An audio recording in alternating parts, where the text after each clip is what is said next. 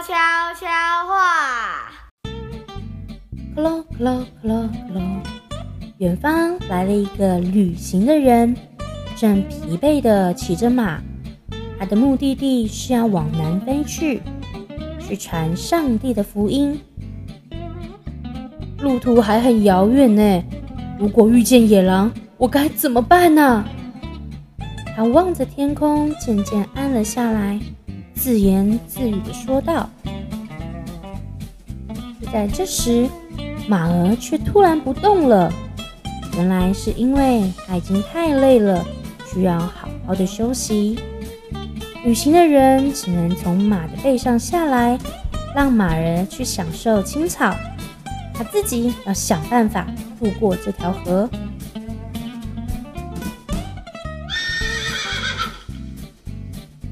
突然间，马儿咀嚼停止了咀嚼口中的青草，竖起耳朵，仰起头来就开始乱叫，并且飞奔而去。到底是发生了什么事呢？原来是野狼来了，马儿吓得赶紧跑掉，留下了这个女人，该怎么办呢？他背起好重好重的行李，心里感到好害怕哦。他小心的继续往前走，一面走，心里默默的祷告着：“主啊，救救我！求你帮助我！”求你保守我，能够平安的抵达目的地。走了一段路以后，他来到了一个农庄。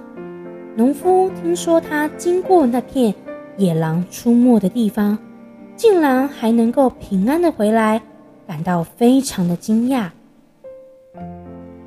一路上，野狼就虎视眈眈的要吃掉我，但是很奇妙诶，他们竟然都没有咬我。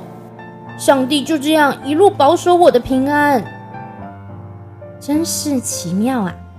各位同学，你们知道吗？这位勇敢的倚靠上帝的人，他叫做穆安德烈。你们不知道有没有听过这个人的名字呢？他可是一位传福音的使者哦，在他的一生中，不断的讲上帝的话，不管是用嘴巴讲的，或是用书写的方式，只要是他。分享的这些道理信息，大家都会来听呢。他一共啊还写了两百多本关于神、关于基督徒的小书呢。如果你有兴趣的话，也可以去找找看他所说的这些书哦。穆安德烈呢，出生在南非，他的爸爸本来就是一个牧师，在他十岁的时候，就和哥哥。旅行到了苏格兰这个国家，到那里读书。在他读大学的时候，就立定了一个心愿，他决定将来要来服侍神。后来啊，他还真的就成就了这件事，并且啊，还创立了神学院。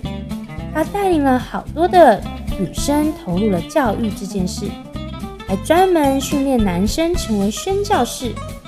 因为他觉得许多人的灵魂还没有得救，这是因为没有人传给他们呢，所以他就训练了这些人来传福音。如果你有听过安德烈牧师讲到，那你一定不会打瞌睡，因为他的声音很大声，很大声哦，非常的洪亮。这是他的会友常常这么说。嗯嗯，没错。而且啊，他讲的话里面还带着能力，让我得到好多的帮助呢。其他人也这么说。穆安德烈是一个不断往前、非常坚定的人。他说，他就像一只要下蛋的母鸡，不断的写作，用他的手啊写出好多好多的信息跟故事。他知道，就算天塌下来了，也改变不了他的心智。不管别人推荐你读什么书，绝对不可以忘记每天都要读圣经哦。这是他爸爸常常对他说的话。没错，因为他很重视上帝的话，所以啊，在他写书的时候，能够常常引用圣经的话哦。